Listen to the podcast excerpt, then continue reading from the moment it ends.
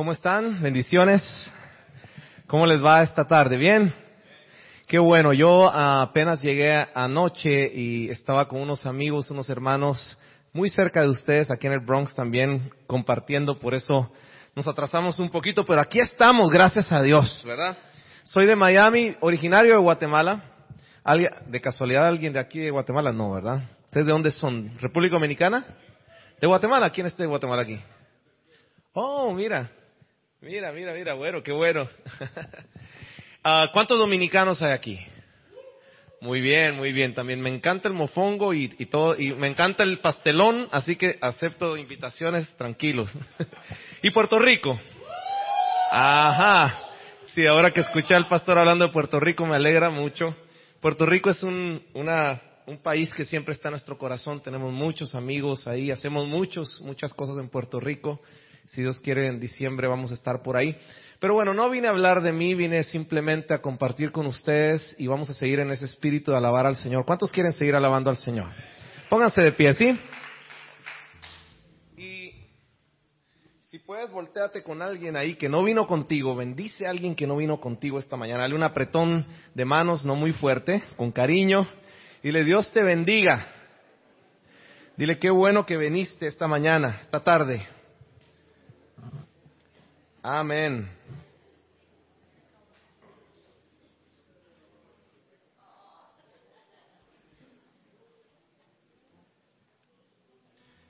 Gloria a Dios. ¿Cuántos están listos para alabar al Señor? Ahí en la pantalla van a estar las letras. Simplemente te pido que levantes tus manos. Señor, te damos gracias esta mañana, esta tarde, Señor. Gracias porque tú estás aquí. Gracias, Señor, porque tú, Señor, has tenido misericordia de cada uno de nosotros. Padre, esta semana, Señor, han sucedido diferentes cosas en nuestras vidas, pero yo te pido, Señor, que ninguna de ellas, aún buenas, pero como también malas, interfieran, Señor, en este tiempo que es dedicado a ti. Padre, declaramos, Señor, tu paz y tu bendición en este lugar, en cada vida, Señor. Y venimos con corazones agradecidos, con corazones sinceros, Señor, simplemente para darte gracias, Padre. Este es un día que apartamos para ti, Señor. Y Padre, te pedimos que mientras te alabamos, Señor, tu presencia se manifieste en esta casa, Señor, y sea llena de tu gloria. Queremos recibir de ti, Señor. Queremos preparar nuestro corazón para tu palabra, Señor. Y con gratitud y con humildad venimos delante de ti a darte gracias. ¿Cuánto le pueden decir gracias ahí en su lugar al Señor? Vamos, dale gracias al Señor. Y esta tarde ven con expectativa. Siempre que vengas a la iglesia, ten expectativa porque Dios quiere hacer algo en tu vida. Amén.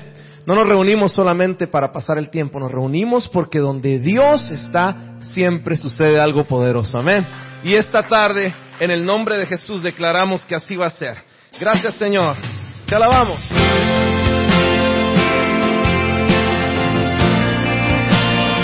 Oh, te adoramos solo a ti, Señor.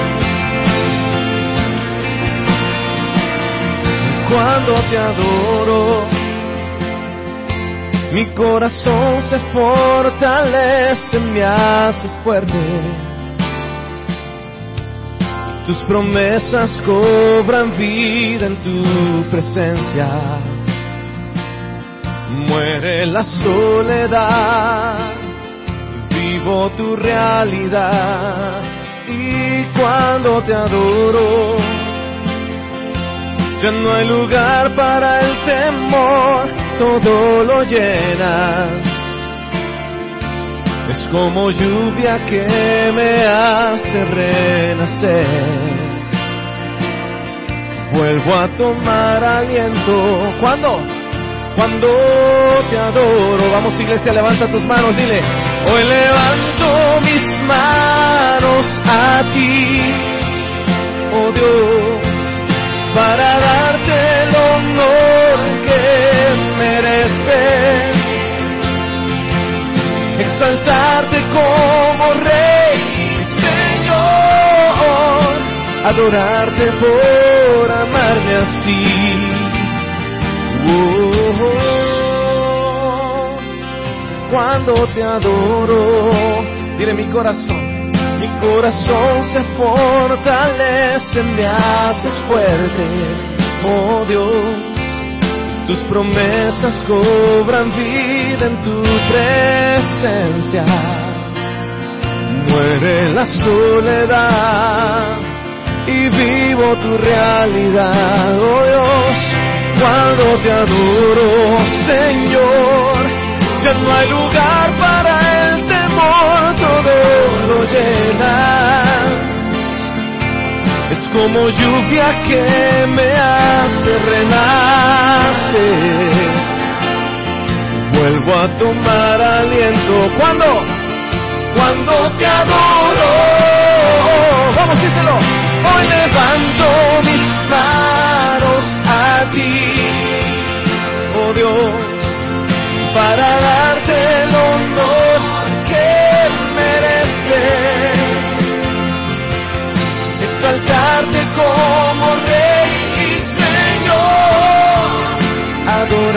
por amarme así. Oh Jesús, levanto mis manos, hoy levanto mis manos a ti. Oh Dios, para darte el honor que mereces exaltarte adorarte por amarme así.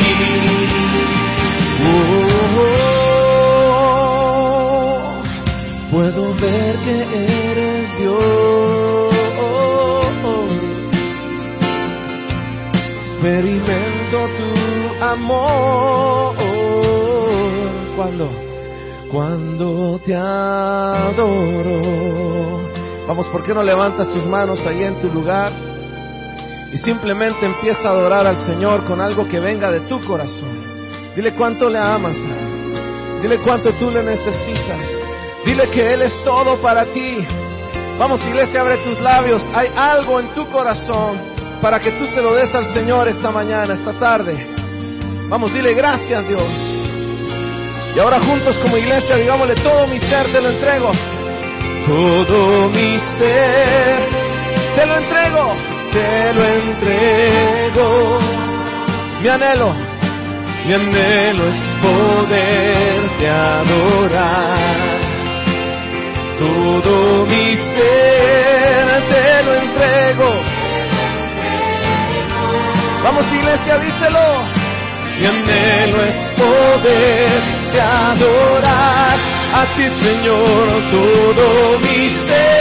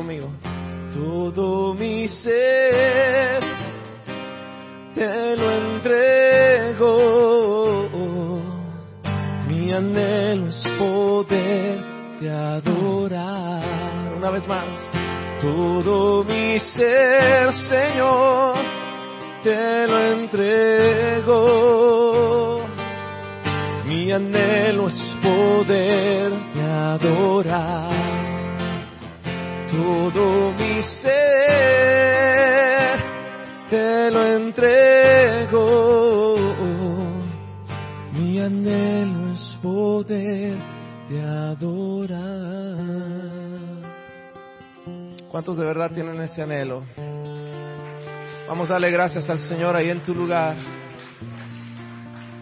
Dile gracias Señor, a pesar de cualquier dificultad que estés pasando. Tu Dios sigue siendo bueno y sigue siendo fiel. ¿Cuántos dicen amén? Esta es la tarde para que como iglesia recordemos que debemos aprender a confiar en Dios. ¿Cuántos aquí confían en Dios? Muy bien, amén. Confiar en Dios implica algo de tu parte. No solamente es decir confío, es demostrar que confías. A lo mejor hay algo pasando en tu vida y tú dices, Dios, yo confío en ti, pero ¿cómo estás reaccionando a eso? ¿Cómo estás enfrentando eso? Sabes, si yo confío en alguien, si yo confío en ti y tú me dices, ¿me puedes prestar esto? Yo confío, yo te lo doy. ¿Qué es lo que Dios te está pidiendo hoy que tú le des? Si confías en el Señor, dáselo. A lo mejor es ese, esa preocupación que tienes por el trabajo. Dile, Señor, ¿sabes qué? Te lo entrego a ti. Yo confío. No me voy a amargar más, no me voy a preocupar más, no voy a estar con la con cabizbajo, no voy a estar triste. Esta tarde decido creer en ti, Señor. Y a la vez que tú crees y a la vez que confías, ¿sabes qué toca también? Toca aprender a esperar. Porque no siempre la respuesta va a llegar en el momento que queremos. A veces va a tocar esperar un tiempo. Pero cuando aprendemos a esperar, Dios siempre va a llegar en el momento oportuno. No te adelantes, no tomes la delantera de lo que Dios quiere hacer en tu vida. Espera en Dios, confía en Dios. Amén. Y un último ingrediente que he descubierto cuando me toca esperar y confiar en Dios es aprender a descansar. Descansar no quiere decir tirarte para atrás y no hacer nada. Descansar significa tener la certeza, la paz de que a pesar de todo, Dios va a hacer un milagro. Dios va a hacer algo en mi vida. Dios va a hacer algo en mi vida. Entonces aprendamos a descansar porque si no sabes qué, frente a las circunstancias de la vida te amargas, te estresas, te enfermas. Dios no quiere que estés enfermo. Dios no quiere que estés amargado. Dios no quiere que estés triste. Esta tarde, esta tarde es la tarde para alabar al Señor. Por tanto, hermanos, creamos, confiemos, pero aprendemos a esperar y a descansar en Él. ¿Cuántos creen eso de verdad? Levanta tus manos y dile, Señor, confío en ti esta tarde. Señor, espero en ti esta tarde. Y descanso en ti esta tarde. Gracias Dios porque a pesar de toda circunstancia tú sigues siendo Dios. Tú sigues estando en el trono y tienes toda la autoridad, toda la potestad. Ni un cabello de nuestra cabeza, Señor, se mueve si no es por tu voluntad. Así que hoy confiamos en ti, Señor. Gracias Dios. En medio del dolor y la adversidad, cántale esto conmigo. Mi vida está en tus manos, te la entrego. No volveré atrás, oh no perderé la paz Tú eres mi esperanza y mi consuelo. confiaré en ti. Esperaré en ti. Descansaré en ti. Tú eres mi Dios y en ti lo tengo todo. Oh, oh. ¿Cuántos pueden decir en ti lo tengo todo? Vamos, díselo con tu boca. En ti lo tengo todo, Señor.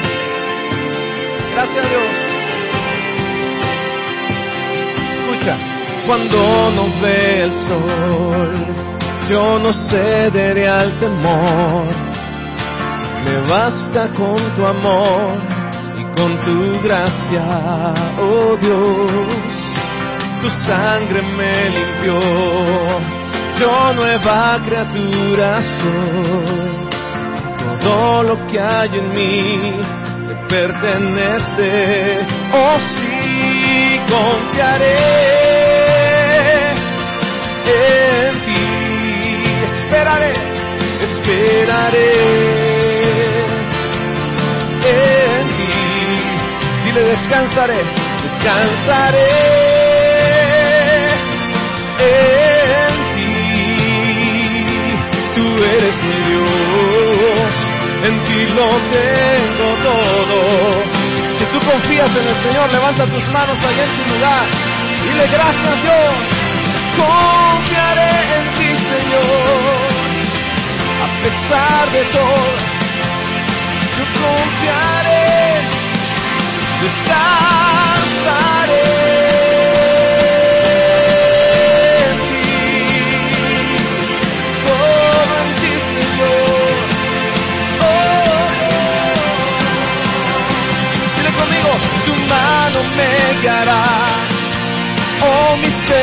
saciarás. Mis ojos te verán y brillarán. Reiré. Oh, a ti yo correré. Seguro en tus brazos viviré. Oh, Dios, confiaré. Vamos, díselo esperaré en ti, Señor, en ti. Descansaré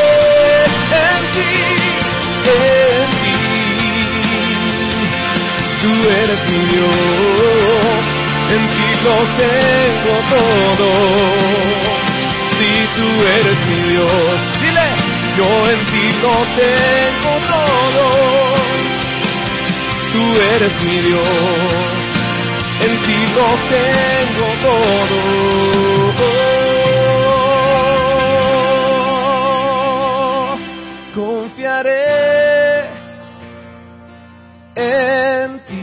Vamos, te toca a ti, díselo. Esperaré en ti, Señor, en ti descansaré, descansaré en ti. Tú eres mi Dios, en ti lo tengo todo. Díselo a él. Tú eres mi Dios, en ti lo tengo todo. Tú eres mi Dios, en ti lo tengo todo. Y cuando venga la tristeza, recuérdate y dile, en ti lo tengo todo. Y cuando quizás no tengas suficiente dinero, recuerda y di esto, en ti lo tengo todo.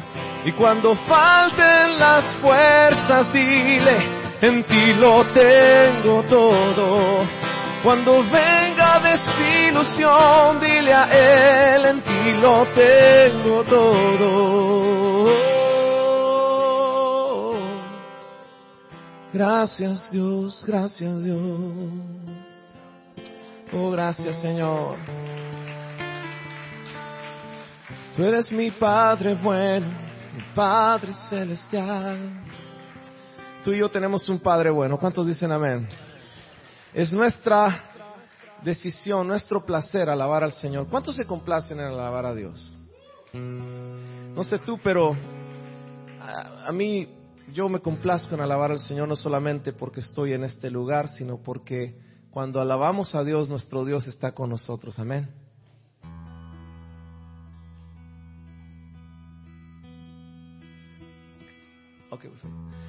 Así que eh, Dios ah, es un Dios tan bueno con nosotros. Algunos solamente lo vemos como Dios, pero déjame decirte, antes de ser Dios es Padre. Padre, y conmigo Padre. Y como, no, di conmigo Padre. Ustedes no parecen del Caribe, los del Caribe son, son bulliciosos, son alegres, ¿no? Él es un Padre y como Padre te ama. Como Padre tú eres bienvenido aquí esta mañana. Como Padre no importa tu pasado, lo que importa es el presente. Y si tú has venido aquí a la casa de Dios, hay un presente bueno para ti. Amén. Levanta tus manos ahí en tu lugar por unos minutos quiero cantar, pero quiero ministrar a tu corazón. Porque nuestro Dios que es tan bueno, Él no, no podemos ganarle a la hora de dar. Cuando tú vienes a darle alabanza, ¿sabes qué? Él siempre te quiere dar algo, aunque no se lo pidas. Es más, te pido que no le pidas nada, porque absolutamente todo Él lo conoce. Solamente alábale, solamente dale gracias. Señor, nuestra alabanza es tuya, tú eres mi Dios, tú eres mi Padre. Aquí, Señor, desde el Bronx proclamamos que tú eres el Salvador, el Dios poderoso, que todo lo que existe es creado por ti y para ti, Señor. y de nuestra voluntad, hoy venimos a darte gracias, Señor. Toda la humanidad por tu aliento vive y toda la creación por tu mano existe. Mi refugio eres tú. Escucha bien esto. En que encuentro perdón. A tu diestra seguro estoy. Dios de mi salvación. Oh, yo vengo a postrarme a tus pies en obediencia y amor. Es mi decisión y vengo a darte honor. Es mi razón de vivir, es mi pasión vengo confiado ante ti, eres mi Padre. Oh, yo vengo confiado ante ti, eres mi Dios. Amén. Gracias Señor, tú eres mi Padre bueno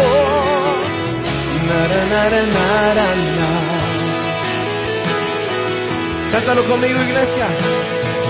Toda la humanidad por tu aliento vive. Oh, toda la por tu mano existe Dios. Dile, mi refugio eres tú, Señor mi refugio eres tú, en ti encuentro el perdón. A tu diestra, Señor, seguro estoy, Dios de mi salvación.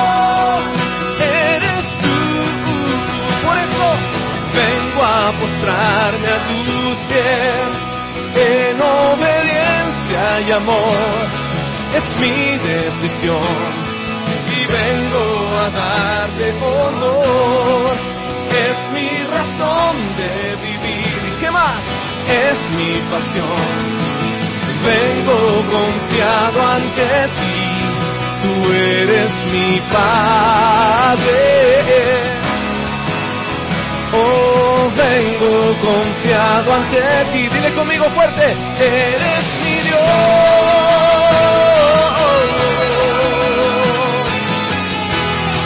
Vamos iglesia, cántaselo a Él. Tú eres mi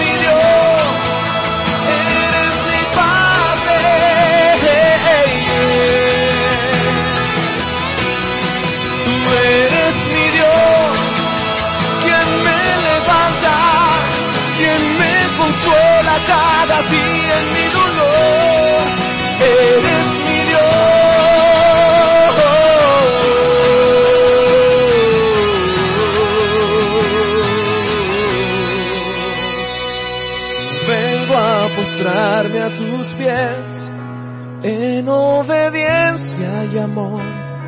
Es mi decisión. Vengo a darte honor porque es mi razón de vivir. ¿Qué más? Es mi pasión. Vengo confiado ante ti. Tú eres mi Padre. Oh, yo vengo confiado ante ti, eres mi Dios. Sí, Señor. Oh, vamos, apláudele mejor a tu Dios. Dale gracias a tu Dios. Dale gracias a tu Dios. Señor te ama. No te lo digo por decir, te digo porque el Señor te ama. El Señor te ama no porque eres bueno, el Señor te ama porque te amó desde antes sin, siquiera que tú fueras formado. Te amó, te pensó, te soñó, No hay cosa que tú puedas hacer, aún en el transcurso de tu vida, que pueda hacer que Él deje de amarte. Ni una sola cosa. Puedes alejarte, pero Él te sigue amando y siempre va a estar dispuesto para ti. No sé por qué esta tarde siento que hay gente que a lo mejor le cuesta y se siente incómoda aquí porque piensa, ¿cómo Dios me puede amar a mí? Pero déjame decirte que Dios no te ve simplemente como una persona, Dios no te ve como un número, Dios sabe exactamente quién tú eres, Dios sabe exactamente tus defectos, igual que los míos, y aún así te ama. Aún así te ama. Eso solamente los que somos padres podemos comprenderlo. ¿Cuántos somos padres aquí? Bueno, ¿cuántas veces nuestros hijos no nos fallan, nos enojan? ¿Verdad que a veces nos enojan? Pero por eso dejamos de amarlos? No. Especialmente las mamás saben eso, ¿no? No podemos dejar de amarlos. Dios no puede dejar de amarte.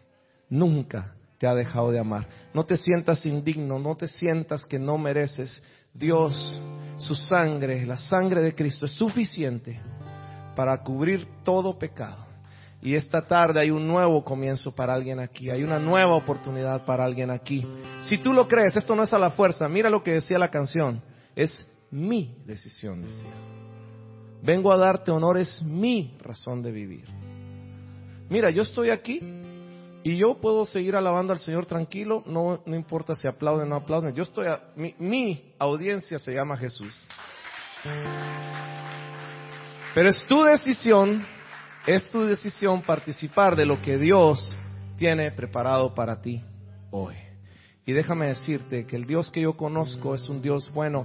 A lo mejor tú no tuviste un padre y por eso quizás te cuesta un poco entender cómo Él te puede amar. Pero mira, déjame decirte, si tú no tuviste un papá o si tú tuviste un papá que quizás no te modeló la forma correcta, déjame decirte, hay un padre que sí quiere amarte como eres, que sí tiene algo bueno para ti, que quiere enseñarte, que quiere mostrarte por qué tú naciste, por qué tú eres así, por qué tú eres alto, flaco, gordito, como sea que te hizo.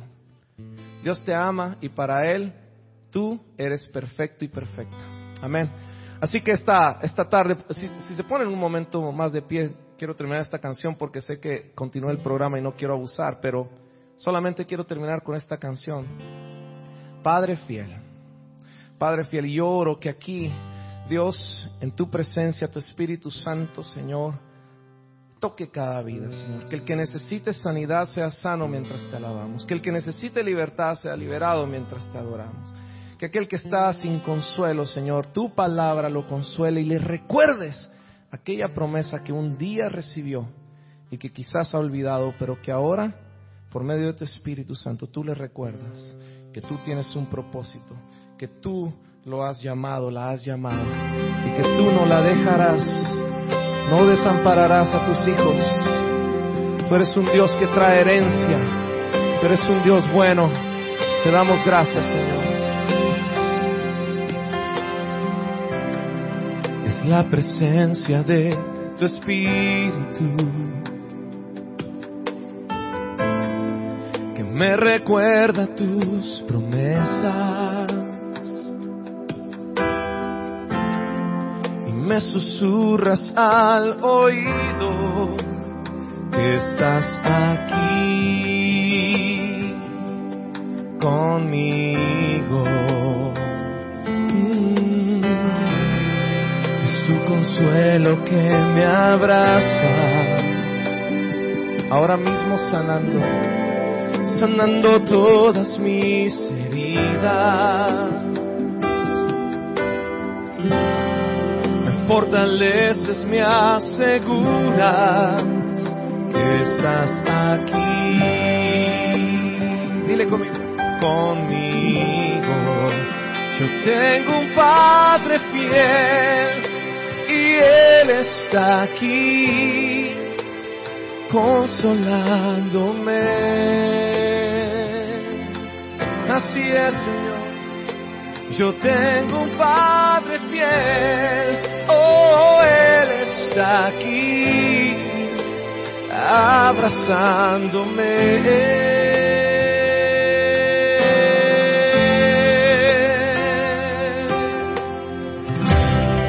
Es la presencia de tu Espíritu te recuerda sus promesas ahora mismo.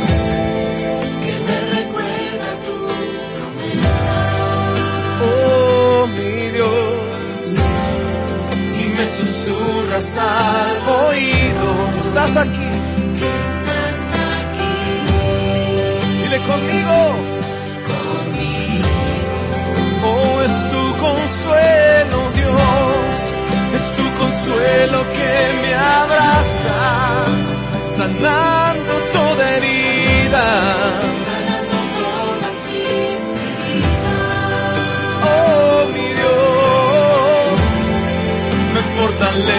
me aseguras que estás aquí.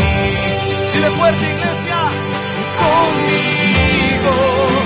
Yo tengo un Padre fiel y Él está aquí consolándome, consolándome.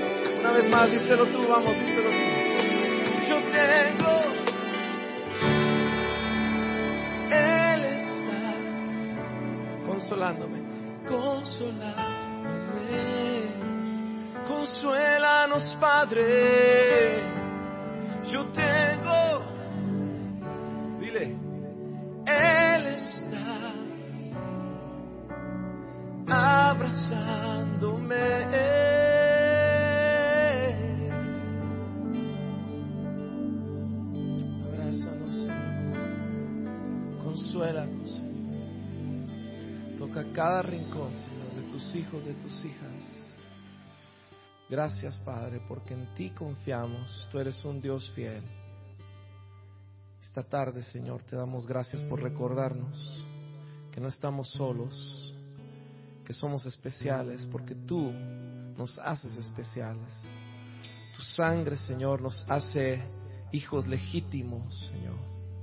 Real sacerdocio, nación santa y pueblo escogido para anunciar, y vamos a anunciar, vamos a anunciar que tú eres rey.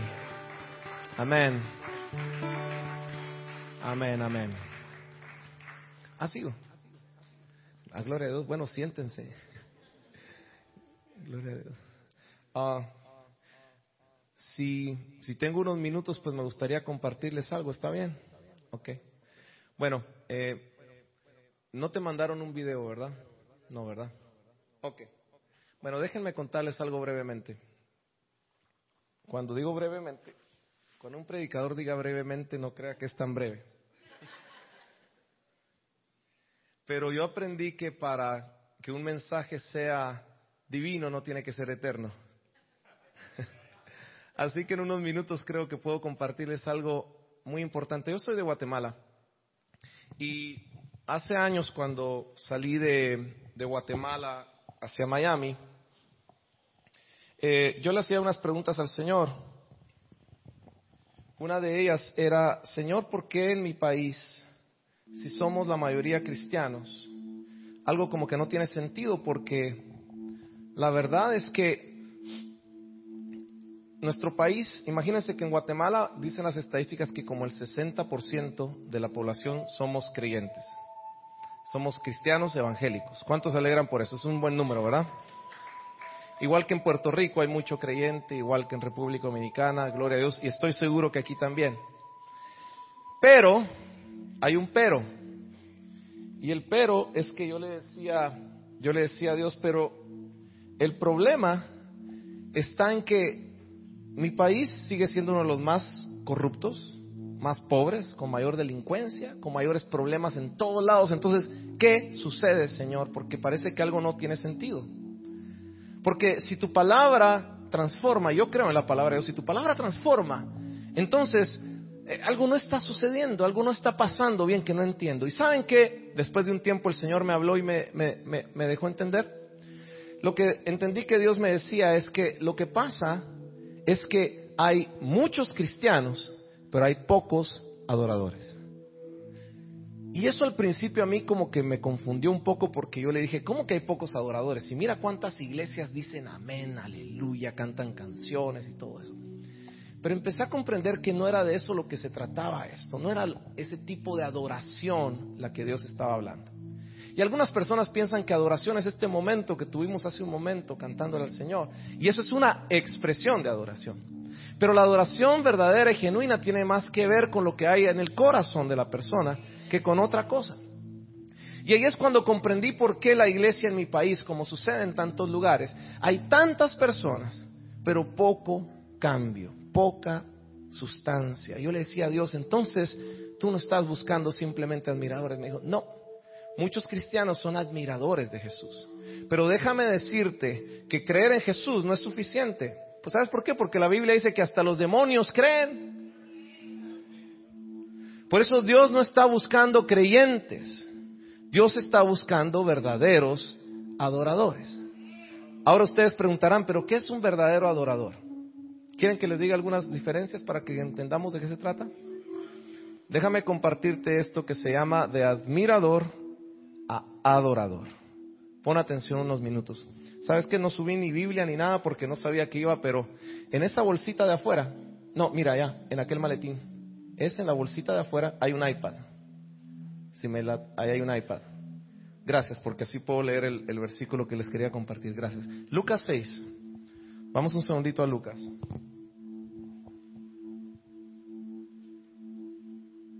Hermano, ¿estás seguro que, que no hay problema? Porque sé que tenemos un problema. Ok. Lucas 7, perdón, Lucas 7. Mira lo que dice en Lucas 7. Déjame quitar esta musiquita un rato porque si no se me van a dormir aquí. Y ahorita los, ahorita los voy a despertar. Ahorita los voy a despertar. Lucas 7, 36 al 50. Voy a leer algunos versículos ahí. Recuerda lo que te dije. De admirador a adorador. ¿Cuántos entendieron? ¿De admirador a qué? Ok, mira lo que dice Lucas 7.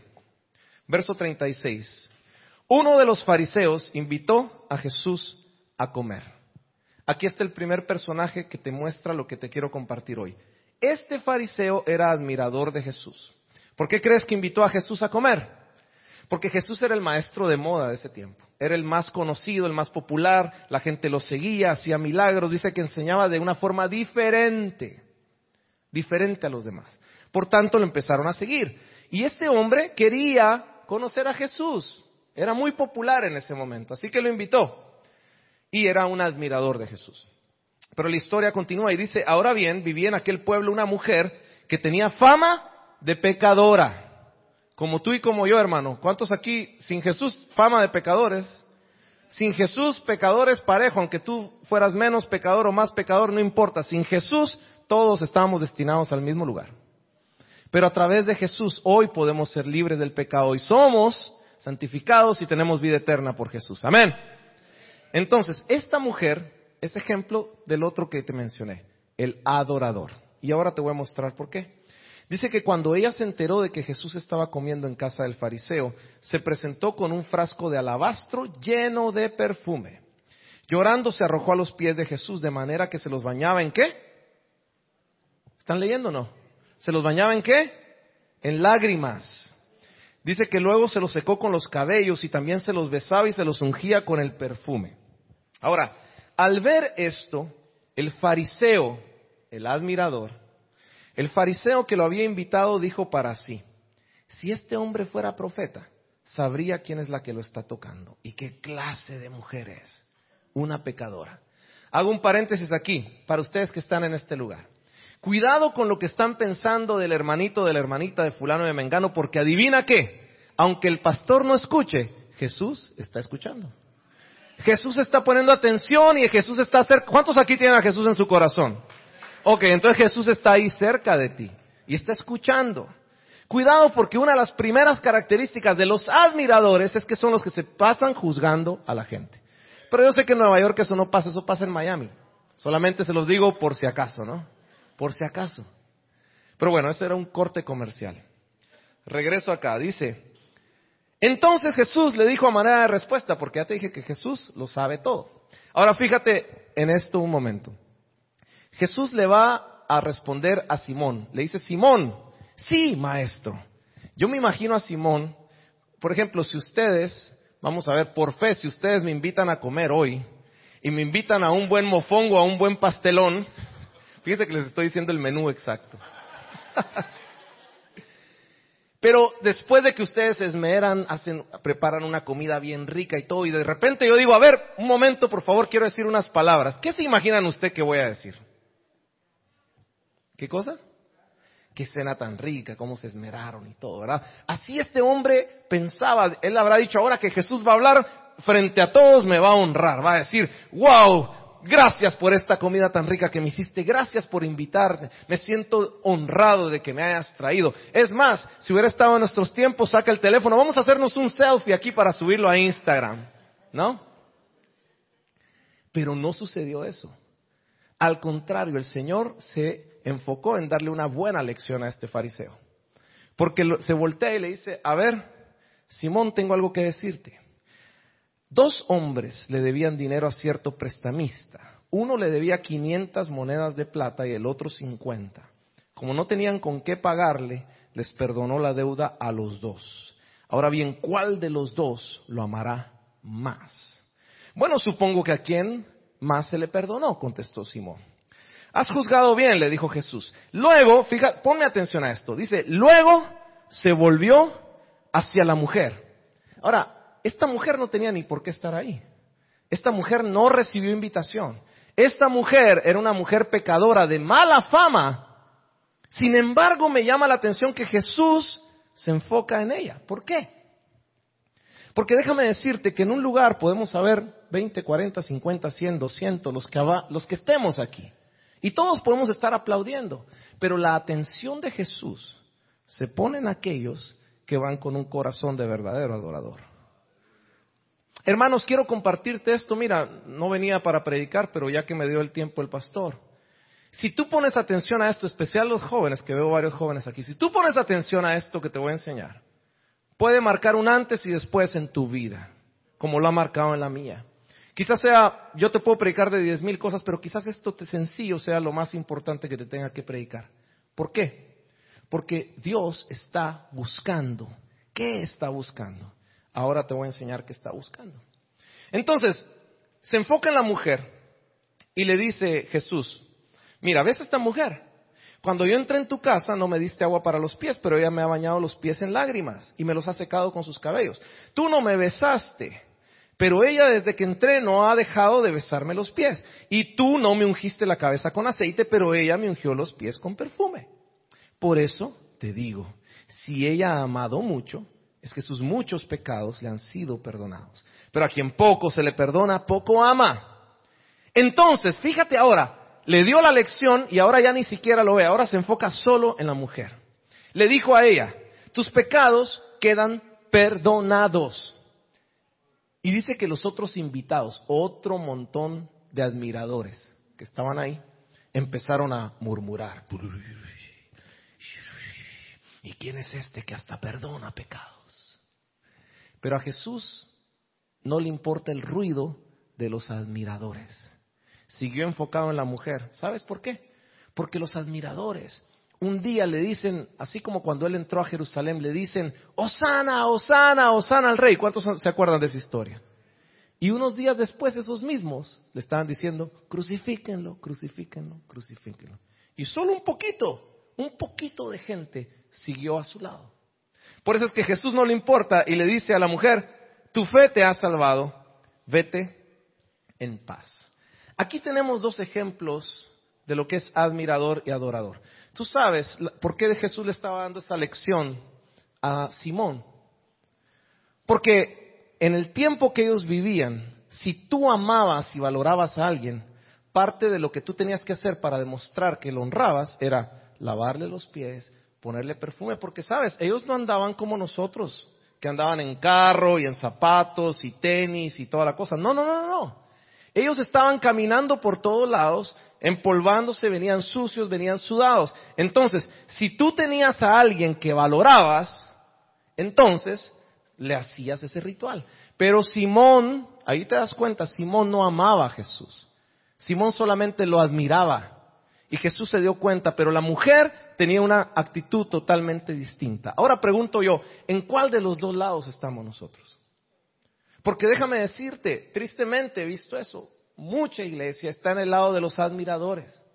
Qué bonito, qué bonito, sí, qué chévere vivir a la iglesia, me sé versículos, me sé no sé cuánto, pero ¿cómo estamos honrando a Dios en nuestra vida diaria? Jesús dijo, si me amas, guarda mis mandamientos. Jesús no dijo, si me amas, cántame, híncate, llora, dime que yo soy lindo, dime que yo soy bueno. Jesús dijo, si me amas, guarda mis mandamientos. La medida en la que tú agarras la palabra de Dios y la honras en tu vida, ese es el verdadero lenguaje de amor para Jesús.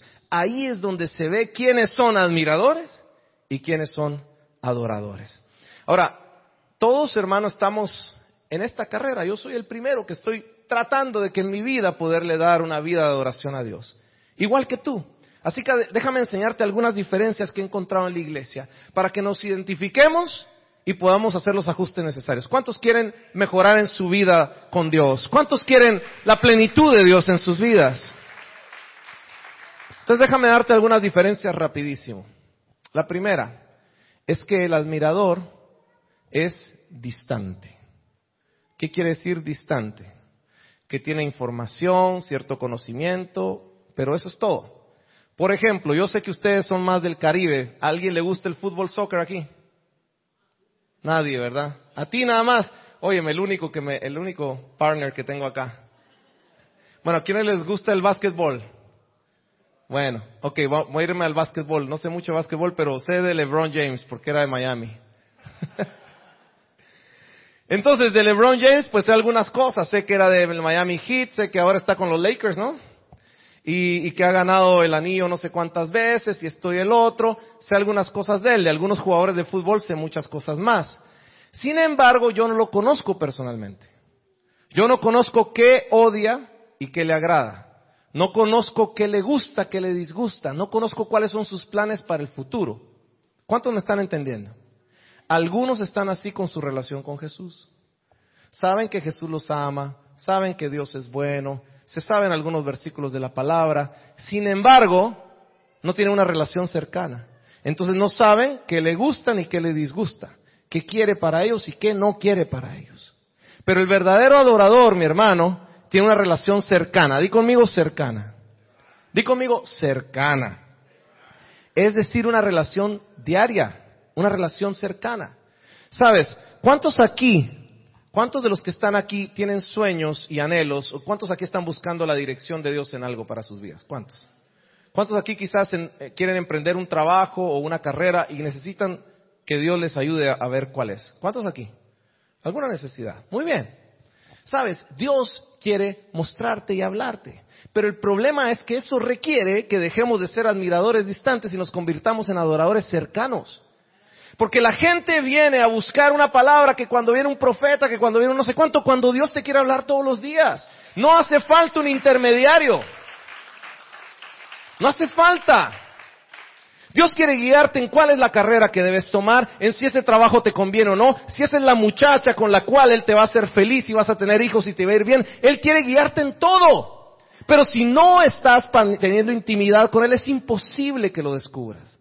Es imposible. Es más, Dios te trajo a esta ciudad y a este país, te trajo de, de Santo Domingo, te trajo de San Juan, te trajo de donde sea con un propósito. No creas que te trajo solamente para hacer dinero, no creas que te trajo por casualidad, no creas que te trajo porque la cosa estaba mal allá. No, te trajo porque quiere aquí hacer algo contigo, algo con tus hijos, algo con tus nietos. Te trajo esta iglesia por un motivo, pero no lo vas a descubrir sin intimidad. Así que la adoración es diferente, la adoración es íntima, es cercana, es pasar tiempo, es hablar con Dios. Dios tiene tantas cosas para ustedes. Miren muchachos, los jóvenes, si los jóvenes comprendieran esto a una temprana edad, ¿cuánto lograrían hacer más que algunos que ya encontraron al Señor tarde? Pero ¿qué requiere? Que pases tiempo con Él, que le preguntes a Él, que todos los días le digas, Dios, ayúdame, guíame en esto, voy a hacer las cosas de forma que te agrade a ti. Y sabes, Él quiere hablarte, quiere mostrarte. Hay cosas en esta ciudad, aquí donde ustedes viven, aquí alrededor, hay cosas que suceden que a Dios le disgustan. Pero muchas veces no nos damos cuenta. ¿Por qué? Porque estamos en nuestra vida aquí tranquilos. Y las cosas, Dios, Dios le, ¿cuántos creen que a Dios no le duele ver drogas, prostitución, delincuencia y todo? ¿Ustedes creen que Dios no le importa nada? A Dios le duele. Pero va a ser imposible que sepas que le duele si tú no pasas tiempo con Él. Ahí es cuando nos damos cuenta que algo le duele y algo puedo hacer yo para calmar ese dolor. Algo puedo hacer yo porque Dios quiere usarte a ti, quiere usarme a mí. Dios todo lo hace a través de alguien. Todo lo hace a través de alguien. Y esta ciudad, ahí donde tú estás, necesita a Jesús. ¿Y quién va a ir? La iglesia. Para eso tú estás aquí. Pero no lo vamos a descubrir, hermanos, a la distancia. Ahí es la primera diferencia. El, admirador es lejano, pero el adorador es cercano. Amén. Segunda diferencia que te digo. El admirador es casual. ¿Qué quiere decir casual? Es aquel que cuando le conviene sí, cuando no le conviene no. Cuando tiene tiempo sí, cuando no tiene tiempo no. O es como aquel muchacho que tiene una novia en la universidad, una en el trabajo y una en la iglesia. Aquí no, ¿verdad? Aquí no. ¿Verdad que no, muchachos? Aquí no hay ninguno así, ¿verdad? Miren que le voy a pedir a Dios que me revele y... Aquí no hay ninguno así. ¿Verdad que no? o como aquel muchacho que tiene a su novia y todo va perfecto con la novia hasta que la novia empieza a ver vestidos de novia en las revistas. Y de repente empieza a ver anillos de compromiso. Y dice, uy, solo se ve que el muchacho traga profundo. Y de repente parece que fue el rapto y solo él se fue porque nadie más lo vio. Nadie más lo vio. ¿Por qué? Porque cuando vio que esto iba en serio, que requería compromiso, a ella no le gustó. Dijo, no, no, no, eso es mucho para mí. Bueno, muchos así están con su relación con Jesús. Dicen, bueno, de domingo en domingo vengo, hay un ratito, dos horas, el pastor predica, canta, me voy tranquilo. No, cumplo con Dios. Eso no es lo que Dios está esperando de ti. El adorador no es casual. El adorador está comprometido totalmente con Jesús. Es totalmente diferente, hermano, porque muchos vienen a la iglesia entonces solamente para cumplir o para que mi mamá no se enoje, no me diga nada, o solamente para que me vea el pastor que vine, o para cualquier otra cosa, pero cuando Dios te empieza a tocar la puerta y te dice, ¿sabes qué? Te necesito más tiempo. ¿Sabes qué hace falta en esto y el otro? O sabes qué, vamos a emprender un proyecto donde hace falta que des un poquito más. Ahí dice, no, ahí sí ya no, ya es demasiado, es demasiado. Yo, yo no tengo tiempo, yo tengo trabajo, yo tengo compromisos, usted no me comprende. ¿Será que parece conocido eso o no? Pero el adorador es distinto, porque el adorador tiene un compromiso total. Di conmigo, compromiso total. ¿Qué quiere decir eso? ¿Cuántos aquí son casados? Hay bastantes casados. Cuando nos casamos hicimos un compromiso, ¿se acuerdan algunos? Decía en las buenas y en las malas, en la abundancia en la escasez, en la salud y en la enfermedad. Así es el compromiso de un verdadero adorador. Aunque la cosa esté mala, sigue buscando a Dios. Y cuando la cosa está buena, sigue buscando a Dios. Porque yo he visto, a tantos que vienen y se acercan a Jesús cuando la cosa está mala y, ay, venga, ore por mí porque no tengo trabajo, ore por mí porque la cosa está mala, ore por mí porque no me han dado los papeles, ore por mí por esto y el otro. Y cuando Dios responde a su oración, se olvidan de Dios. Y lo primero que hacen al tener trabajo es alejarse de Dios. Y es más, paran arruinando su vida y su familia porque ahora tienen dinero. Y es la verdad, es la verdad, esto sucede en todos lados. Pero Dios no quiere eso de sus hijos, Dios está buscando verdaderos adoradores que tienen un compromiso total con el Señor. Por tanto, cuando te vaya bien, sigues buscando a Dios. Cuando te va mal, sigues buscando a Dios. No puede ser que cuando todo está bien le damos gracias a Dios y cuando la cosa está mal le echamos la culpa a Dios. Esa es actitud de admirador, no de adorador. El adorador sabe que van a haber tiempos en la vida que son difíciles. Si tú vienes de un lugar donde te predicaron de prosperidad y que pones esto y recibes aquello y que todo te ve bien, eso es mentira. Porque están agarrando un pedacito de la Biblia para manipularte. En la vida van a haber momentos difíciles. Jesús dijo, va a haber dificultad, pero tranquilos que yo ya vencí, dijo. Esa es la confianza del verdadero adorador, que a pesar de lo que estés viviendo hoy, es temporal. Y vendrá algo mejor porque los planes de Dios para ti dice que son de bien y no de mal. Amén. Así que hermano, compromiso total con Dios. Compromiso total con Dios. La tercera diferencia que te puedo mencionar, hay muchas, pero solo te estoy mencionando algunas muy rápido. La tercera diferencia es que el admirador busca su beneficio, su conveniencia. Por ejemplo, yo te dije que a mí me gusta el fútbol, a los que les gusta el básquetbol. Aquí, ¿Cuántos son yankees aquí? Hay yankees aquí. Muy bien, perfecto. Yo dejé de ser fan de los, sigo siendo fan de los yankees, pero ya no tanto. ¿Por qué? Porque no ganan. ¿Hace cuánto que no ganan la Serie Mundial? Hace mucho que no ganamos la Serie Mundial. ¿Por qué? Porque el admirador que busca que su equipo gane, ¿sí o no? Que lo haga sentir, que, que- que busca que compren buenos jugadores, ¿sí o no? ¿Por qué? Porque es mi satisfacción sentirme bien que estoy en el equipo ganador. ¿Verdad? ¿Sí o no? Y si no ganan, pues entonces me voy con los Mets. ¿Verdad? ¿Verdad? Mets. Ah, ok, perfecto. Amén, amén, dice la hermana ya. Muchos así están con su relación con Jesús.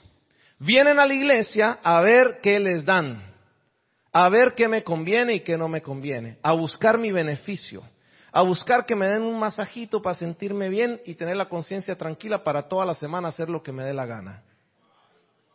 No es así. Esa es actitud de admirador. Porque el verdadero adorador no busca su conveniencia, sino la conveniencia de su Padre. Por tanto, viene a la iglesia no a que le sirvan, sino a servir. Viene a la iglesia para ver cómo es útil para que esta iglesia siga creciendo. Yo asumo, me imagino, no he hablado con el pastor, pero asumo que esta es una iglesia americana y que están teniendo un servicio en español, está creciendo la iglesia en español, algo así, por lo que vi que dice TSF español, ¿no? Algo así, ok. Entonces, el verdadero adorador viene a esta iglesia no a ver qué le sirvan y en qué le resuelven, sino viene a ver cómo puede ayudar, cómo es útil. Todos los que están aquí tienen un talento, tienen algo que si ustedes lo ponen a las órdenes del Señor, pueden hacer que esto se triplique, se cuadruplique y que un montón de gente conozca a Jesús gracias a ustedes. Pero eso requiere un cambio de actitud, de dejar de ser un admirador a que ver qué me hacen, a ser un adorador a ver qué hago a ver cómo yo puedo hacer algo que le convenga a mi Dios. Ahí cambia totalmente la perspectiva, hermano. Porque muchos escogen sus trabajos, escogen hacer cosas porque les conviene, aunque no le convenga a Dios. No sé si me están entendiendo. Estoy tratando de ser muy claro, pero algunos hacen negocios, por ejemplo, en cosas que saben que están haciendo trampa, pero las hacen porque les conviene, porque necesitan ese ingreso. Aunque eso desagrada a Dios. Esa no es la actitud de un adorador. Porque el adorador primero mira si le conviene a Dios y si le conviene a Dios, me conviene a mí. Hermano, El mundo te va a enseñar al revés, te va a enseñar que hagas lo que sea, el mundo es pragmático, haz lo que sea para tu conveniencia, pero Dios te dice, haz todo para Dios, busca primeramente el reino de Dios y su justicia, que todo lo demás te va a ser añadido, todo lo demás. Ahora, ¿a quién le vas a creer? ¿A Dios o al mundo?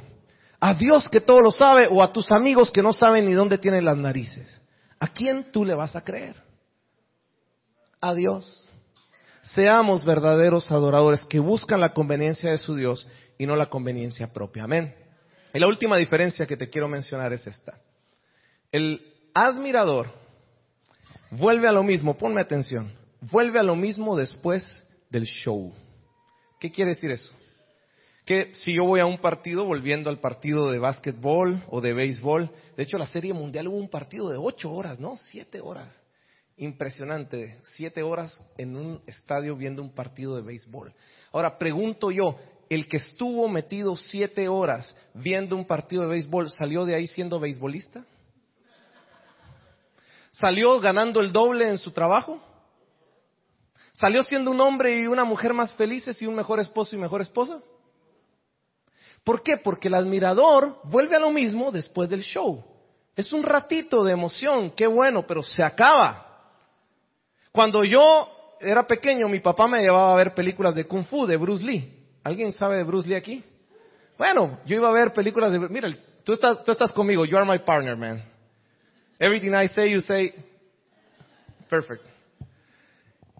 Entonces, yo iba a ver películas de Bruce Lee y pasaba dos, dos horas emocionado y salía y empezaba a pegarle patadas a todo y esto y el otro.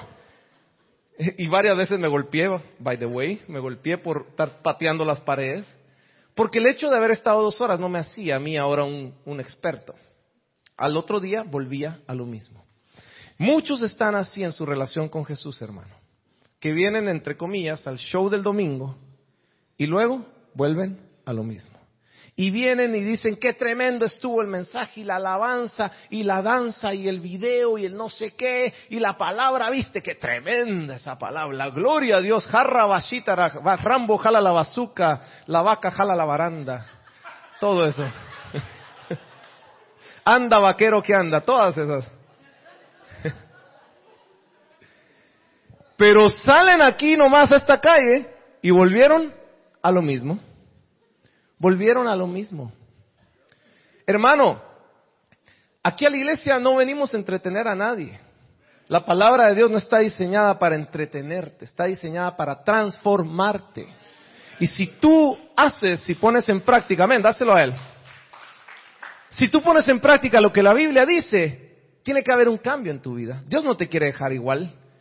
Dios no vino a través de Jesús, encarnado en Jesús, para pagar por tus pecados, que seas salvo, gloria a Dios, y que te quedes en las mismas. No, no, no. Empieza una nueva, vida, una transformación en tu vida. Entonces, es imposible que sigamos en las mismas, que salgamos de como que si esto fuera un show. Ahora, el verdadero adorador es diferente, hermano. Porque el verdadero adorador entiende esto. Este es un secreto que te voy a explicar. Es sencillo, pero a veces se nos pasa. Mira, cuando en el Antiguo Testamento, antes de Jesús, había un sacerdote que todos los días en un altar, haz de cuenta que este era el altar, tenía que poner un sacrificio y ofrecerlo por los pecados del pueblo. Cuando vino Jesús, Él se entregó como sacrificio, como siendo sumo sacerdote una vez y para siempre, se entregó en sacrificio por nosotros. Y ya nosotros no necesitamos de un sacerdote que esté poniendo en un altar físico todos los días algo. Pero adivina qué, ese altar de antes, ahora somos tú y yo. Tú eres el altar de adoración a Dios. Y cuando tú sales de este lugar, tú sigues siendo un altar de adoración a Dios. Y quiero que me sigas en esto rápidamente. ¿Dónde es esto? Levítico 6. En Levítico 6, mira lo que te quiero mencionar acá. Levítico 6, 13 dice esto. Ya que te di el contexto, ahora entiende lo que voy a decir acá. Dice, el fuego sobre el altar no deberá apagarse nunca. Te lo repito, el fuego sobre el altar no deberá apagarse ¿cuándo? Nunca. Dice, siempre deberá estar encendido. Siempre deberá estar encendido. Entonces, amigo y amiga que estás aquí. Cuando tú estás aquí en la iglesia, aquí está tu altar, pero cuando sales, ese altar debe seguir encendido, no debe apagarse nunca. No es que cuando estás en la tele y vas a ver una cosa fea, espérate, voy a apagar el altar. No, así no funciona la cosa. Si Jesús está en tu corazón, Jesús está contigo. Tú eres su altar. Debes cuidar ese altar. Debes santificar ese altar. ¿Por qué? Porque tú vas a estar viendo televisión y pasa una cosa. Tú debes saber que eso desagrada a Dios. Y si no lo cambias, estás apagando tu altar. Estás desconectándote de Jesús. Cuando tú salgas de aquí y en la esquina empieza y te, y te pite uno, y te diga de todo eso, te diga santo y glorioso hermano, y se acuerde de toda tu genealogía, acuérdate que tú eres altar. Acuérdate que tú eres un altar y tu altar está encendido. Cuando estés el martes y vas a hacer un negocio que tú sabes que está gris, para Dios no hay grises, o es blanco o es negro. Acuérdate que tú eres un altar. Acuérdate de honrar a Dios ahí en esa decisión. En cada cosa de tu vida, acuérdate que tú eres el altar de adoración a Dios. Y ya te dije, para Jesús es más importante la adoración que le das todos los días allá afuera que la que le das aquí adentro. Porque ahí, en tu vida, en tus decisiones diarias, en lo que piensas, lo que ves, ahí se determina si de verdad tú le amas. Ahí se determina si de verdad estás dispuesto a llevar una vida de adoración a Jesús. ¿Cuántos me están entendiendo todo esto? Amén. Ahora termino con esto. Ustedes me dirán, Steve, ¿y para qué me sirve eso a mí? Bueno, lástima no tenía un video que mostrarte, pero todos fuimos creados para adorar a Jesús. Todos. Y si nosotros, por la vida que hemos llevado, no hemos descubierto eso, entonces paramos adorando a algo o a alguien más, que jamás te va a llenar, ni jamás vas a ser feliz. Porque la gente entonces empieza a adorar su trabajo, empieza a adorar su profesión, empieza a adorar a su mujer, empieza a adorar a sus hijos, empieza a adorar las cosas, la casa, esto y el otro, y nada lo llena, nada lo satisface. Hasta que verdaderamente rindes tu vida y empiezas a adorar a Dios todos los días en espíritu y en verdad, hasta ahí es que tu vida tiene sentido y satisfacción. Te lo digo por experiencia, porque yo ya pasé por ahí. Y aún estando sentado muchas veces por años, sentado en una silla de una iglesia, no era satisfecho, no era feliz, no entendía. Y déjame decirte, Jesús quiere hacer algo poderoso a través de ti, pero requiere que tú tengas el corazón correcto, porque Él no va a malcriar a nadie, Él no te va a dar algo para que te vayas a estrellar, Él te va a dar algo para que eso sea de bendición para ti. Por tanto, necesitas tener el corazón correcto. En Juan 4, solo apúntenlo si quieren o recuérdense, pero en Juan 4, Jesús encontró, 4.23, se encontró con una mujer, una mujer que estaba perdida, confundida, pecadora de todo, mala, descalificada. Y tuvo un encuentro con Jesús en el cual Jesús le explicó que la adoración no se trataba de un lugar, no se trataba que sea aquí, que sea allá, se trataba de que la hora viene, dijo, y ahora es, cuando los verdaderos adoradores adorarán al Padre en espíritu y en verdad. Porque tales adoradores el Padre busca. Tú dirás, ¿por qué busca? Porque ya te dije, Dios quiere hacer algo poderoso aquí, Dios quiere hacer algo con tu vida, pero para eso requiere adoradores. Él no necesita tu dinero, Él no necesita tu conocimiento. A lo mejor tú dices, yo no califico porque mira hermano, cómo Dios me va a usar a mí si mire lo que yo era, mira lo que he hecho, mira por dónde he pasado, o cómo me puede usar a mí si yo no tengo recursos, yo no tengo dinero, yo no he ido a la universidad, o no tengo la educación, o nadie me conoce. Esas son excusas baratas. Dios puede hacer lo que sea a través de cualquiera si encuentra un corazón de adorador. Porque esta mujer, que nadie daba un centavo por ella, esta mujer de Juan 4, que nadie daba un centavo por ella, que era pecadora y todo, si tú lees un poquito vas a ver que de repente se convirtió en la Billy Graham de ese tiempo. Todo su pueblo, casi todo su pueblo, conoció a Jesús por el testimonio de ella. Impresionante. Por eso te digo que Jesús puede hacer algo contigo, seguro, así como lo hizo conmigo, lo puede hacer contigo, pero requiere ver tu corazón, si tienes un corazón de verdadero adorador y adoradora. Y por último, la tercera cosa, ya te dije las tres razones por las cuales Jesús quiere que tú te conviertas en un verdadero adorador. Uno, es porque fuiste creado para adorar y nunca te vas a sentir feliz si no lo encuentras. Dos, es porque Él quiere hacer algo grande a través de ti y por eso está buscando adoradores. Y tres, es porque es la única forma en que el Evangelio tenga sentido, hermano. Mira, déjame leerte, este es uno de mis versículos favoritos, Romanos 12, 12, 1 al 2.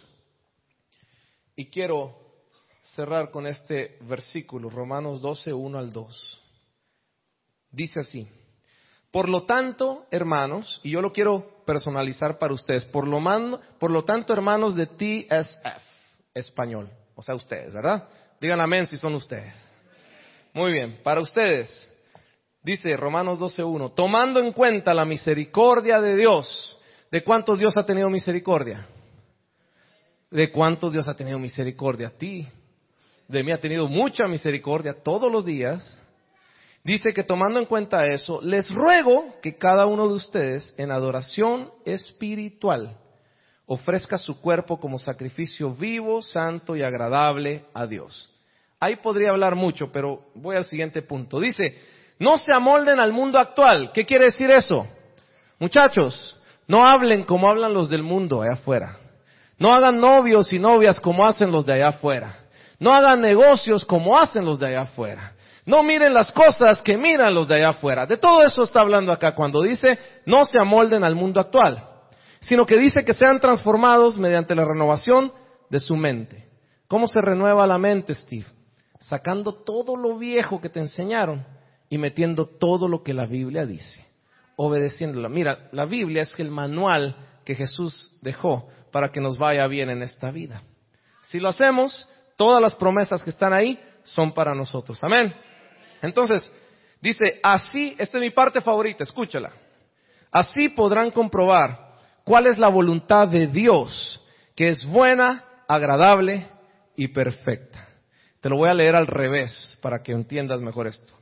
Hermanos de TSF, si ustedes no toman en cuenta la misericordia de Dios, si no ofrecen su cuerpo como sacrificio vivo, santo, agradable a Dios, si ustedes se amoldan al mundo actual y no son transformados mediante la renovación de su mente, no podrán comprobar cuál es la voluntad de Dios.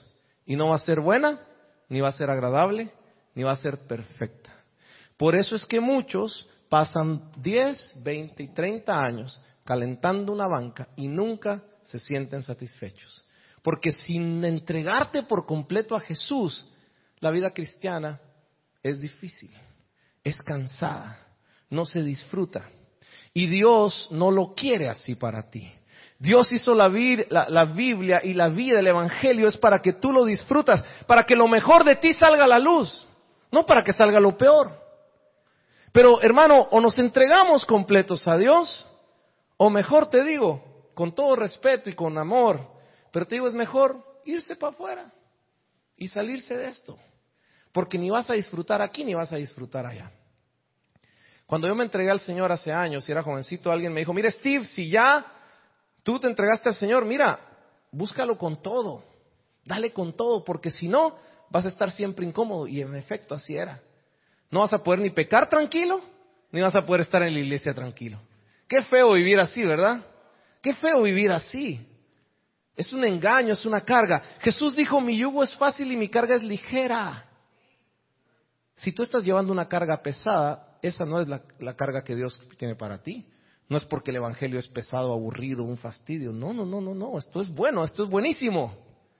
Pero no se descubre si no nos entregamos completamente. Si tú estás aquí y estás llevando esa pesadez, Dios quiere que hoy seas libre de eso. Y que hoy por fin empieces a disfrutar de lo que Dios tiene para ti. La vida cristiana está diseñada para que sea lo mejor para ti. Cuando tú lo descubres, cuando tú realmente te entregas al Señor, es como este anillo. Que si lo pongo en este dedo, duele, no encaja. Algunos se sienten así en la iglesia, no encajan, duelen, molesta. Qué fastidio. Dios no quiere eso para ti, hermano. Dios quiere que sea así, mira, que entra perfecto, cómodo, que se siente bien. Por eso te dije, para que experimentemos la voluntad buena, agradable, agradable y perfecta. Dios te hizo con un propósito. No te pierdas en el camino. No te pierdas lo mejor que Dios tiene para ti. Jóvenes, no se pierdan lo que Dios quiere hacer en sus vidas por malas decisiones, por errores que se evitarían si nos entregamos por completo a Jesús. Si empezamos a buscarlo completo, porque nadie tiene mejores intenciones para ti que Él. Nadie. Por lo tanto, hermanos, es tiempo que dejemos de ser admiradores, que de esos hay montón, y nos convirtamos en verdaderos adoradores. Porque de esa forma va a ser agradable, va a ser la voluntad perfecta de Dios, vas a sentirte lleno y además vas a ser útil en las manos de Dios. Y no hay privilegio más grande para el ser humano que conocer a su Dios y servir a su Dios. Amén. Esta ciudad te necesita, iglesia. Esta ciudad necesita que esta iglesia salgan de aquí cientos de adoradores verdaderos. Así que empieza contigo, empieza con un grupo pequeño, no importa, no importa el número, importa tu corazón para Jesús. ¿Cuántos están dispuestos a entregarse de esa forma a Jesús? ¿Pueden cerrar sus ojos un momentito? Cierren sus ojos un segundito. Cierren sus ojos un momentito ahí donde están. Con los ojos cerrados yo quisiera preguntar, no, no quiero desaprovechar la oportunidad, si hubiera alguien aquí que necesita entregar su vida a Jesús. Si tú estás aquí es porque Jesús te ama. Todo esto que yo te hablé acerca de convertirte en un adorador empieza entregando tu vida a Jesús. A lo mejor tú estás aquí hoy y dices, yo necesito a Jesús, pues yo quiero orar por ti. Si tú nunca has entregado tu vida a Jesús, déjame orar por ti. Porque sabes, la salvación, la vida eterna, el llegar al cielo un día solamente es a través de Jesús. No es por ninguna religión, ni por ningún santo, ni por ninguna virgen. Tampoco es porque tus padres eran cristianos, por tanto yo voy ahí. No, no, no, esto es personal. Es una decisión personal. De hecho, la decisión más importante que vas a tomar en tu vida es el momento en que decides reconocer a Jesús como tu rey, como tu salvador.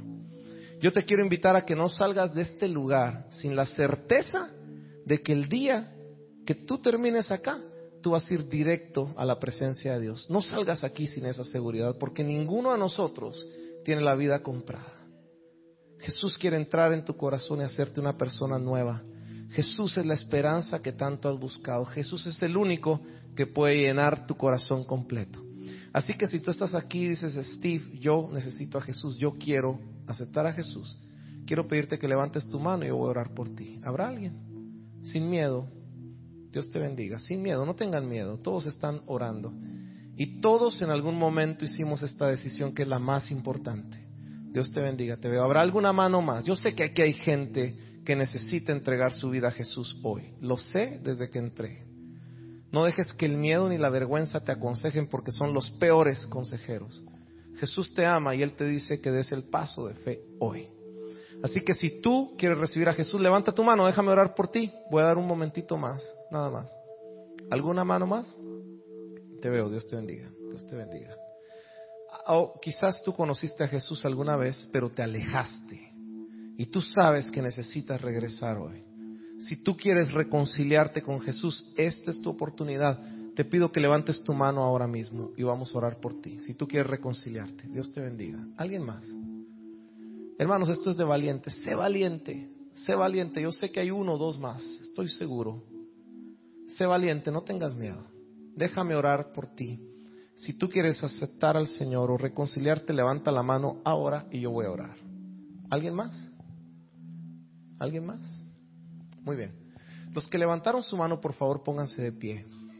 Y, el resto de la iglesia siempre orando, por favor. Muy bien. Había otro, había una mano más que yo vi, me recuerdo. Y quiero pedirles, si pasan acá, vamos a orar. Déjenme orar por ustedes acá. Acérquense. Acérquense, no tengan miedo. Y si tú estás en tu lugar batallando, rompe con ese miedo y esa vergüenza ahora mismo y ven para acá que vamos a orar por ti.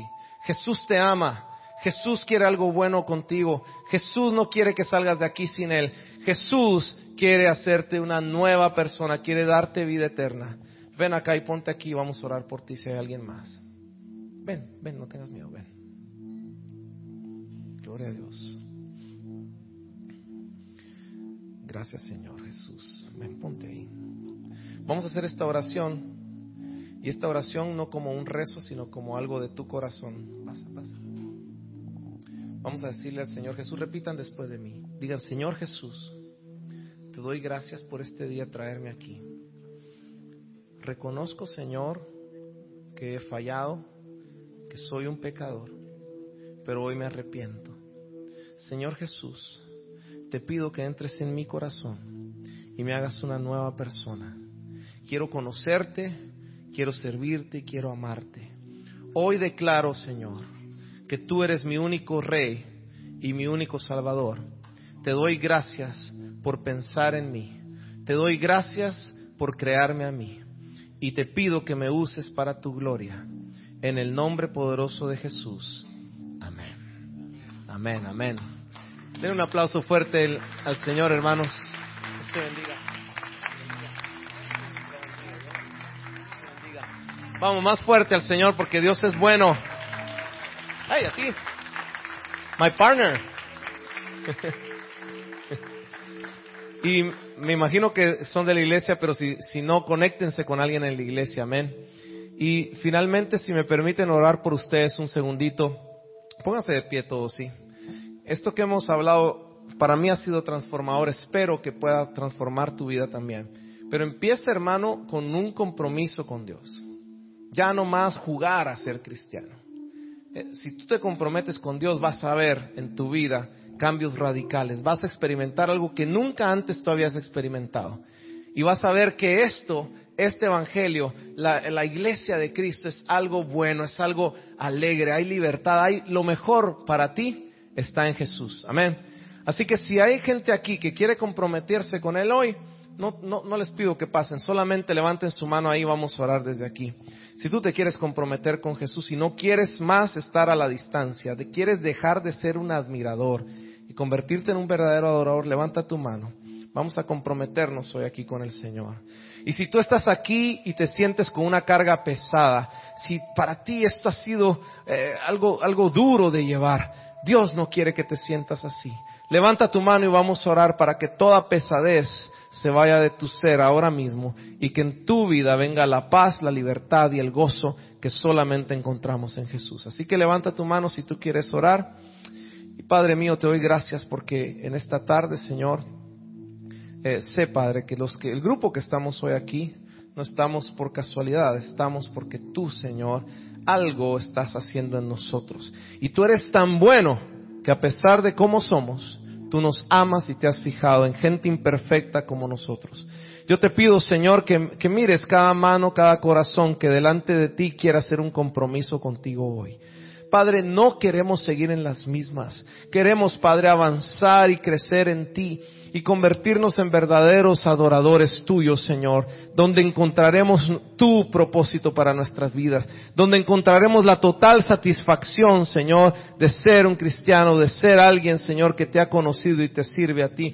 Padre, yo te pido, Señor, que en esta iglesia, cuando tú pases, encuentres a cientos de, de, verdaderos adoradores dispuestos a servirte. Y que esta comunidad, Señor, sea salva, sea transformada por gente que salga de esta, de esta iglesia. Por gente, Señor, que en esta iglesia se va a formar y va a crecer y va a ser llena de tu unción y va a ser empoderada y va a ser enviada, Señor, para transformar vidas, para cambiar ciudades, Señor, para ser de influencia allá afuera en el mundo y ser luz y sal. Lo declaramos, Señor, porque tú lo puedes hacer si encuentras corazones dispuestos. Y mira aquí a cuántos están dispuestos, Señor, a servirte y entregarse por completo a ti. Yo te pido, Señor, que toda pesadez que haya en cualquiera de mis hermanos se vaya. Si alguno, Señor, ha sentido carga, ha sentido una lucha, el poder, Señor, servirte, el poder, Señor, buscarte, yo te pido que tú te reveles a Él como un Dios de paz y que esa carga ahora mismo aquí en el altar quede, Señor Jesús. Porque tú dijiste, Señor, que tu yugo es fácil. Yo declaro, Padre, que vuelve la alegría a mis hermanos. Que aquel cualquiera que haya estado oprimido, opacado, triste, ahora vuelva la, esperanza, vuelva la alegría, vuelva la emoción, vuelva la pasión. Señor, que nadie sea indiferente en este lugar. Que esta iglesia sea una iglesia llena de guerreros y guerreras, Señor, apasionados por ti, sirviéndote a ti, eh, eh, llevando al máximo nivel sus talentos, su potencial, Señor Jesús Que esta iglesia sea luz e influencia, Señor, a tantos que la necesitan. Y para eso tú los has convocado aquí, Señor. Así que Padre, yo oro por este grupo que se multiplique, pero que se multiplique de forma sana, llenos de tu Espíritu Santo, Señor, siendo verdaderos adoradores que impacten esta nación. Gracias, Padre. En el nombre de Jesús oramos por ellos, por sus pastores, para que tu gracia, tus fuerzas y tu sabiduría no falten. Para que toda, toda eh, fuerza, Señor, que a veces sientan que falta, sea renovada por ti ahora mismo, Señor Jesús. Que tú fortalezcas sus manos, así como las manos de Moisés, que no caigan, sino que se mantengan fuertes, Señor, y que vean que tú estás con ellos y tú eres el Dios que abre y cierra puertas y tú eres el Dios que en el tiempo perfecto lo haces todo, Señor, completo, Señor, ni más ni menos. Y la obra que empezaste aquí, tú la vas a completar, Señor. Y ellos verán y dirán todo lo que hemos logrado avanzar y pasar solo por la misericordia de Dios. Y te darán a ti la adoración y la gloria. Así que yo los bendigo y bendigo esta iglesia. Y gracias por traernos aquí esta tarde. En el nombre de Jesús. Amén. Amén.